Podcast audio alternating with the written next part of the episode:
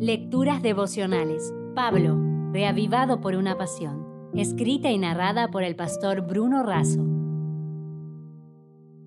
Hoy es 15 de mayo, mensajero de esperanza. El pasaje bíblico está en 2 de Corintios capítulo 3, versículo 3. Y es manifiesto que sois carta de Cristo expedida por nosotros, escrita no con tinta, sino con el Espíritu del Dios vivo, no en tablas de piedra, sino en tablas de carne del corazón. En 2 de Corintios 3, Pablo está deseoso de que sus palabras causen impacto en la vida de los lectores. No obstante, reconoce que eso solo es posible por la actuación directa de Dios ya que Él tiene poder para alcanzar el corazón y escribir allí su ley. Es más fácil para Dios escribir su ley en tablas de piedra que escribirlas en el corazón humano, porque las piedras no se resisten. Una vez que la ley queda escrita en el corazón, deja de ser una letra muerta. El papel y la piedra son transitorios. No ocurre así con la ley escrita en el corazón y en la vida. Pablo sabe que Dios está actuando por medio de las cartas que él escribe, pero también sabe que el crédito por ser un instrumento eficaz pertenece a Dios, pues toda capacidad y todo don provienen de Dios. La alianza de la salvación también es obra de Dios. En este contexto, Pablo hace una afirmación que resume la gracia divina, porque la letra mata, pero el espíritu da vida. ¿Qué significa esto? La letra era buena, sin embargo no tenía poder para rescatar al pecador de la sentencia de muerte.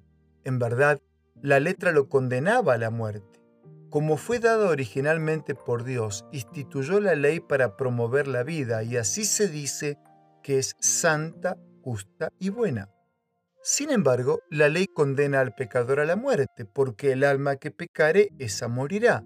No obstante, el Evangelio fue designado para perdonarlo y concederle vida. La ley sentencia al transgresor a la muerte, pero el Evangelio lo redime y lo hace vivir de nuevo. El mensaje de la salvación produce esperanza y la esperanza produce osadía para vivir y para testificar. El que ha recibido semejante don entiende y vive el Evangelio de la gracia. Lo vive con responsabilidad y se compromete a ser un mensajero de esperanza. Todos tenemos el privilegio de comunicar al mundo los tesoros de la gracia de Dios y las inescrutables riquezas de Cristo.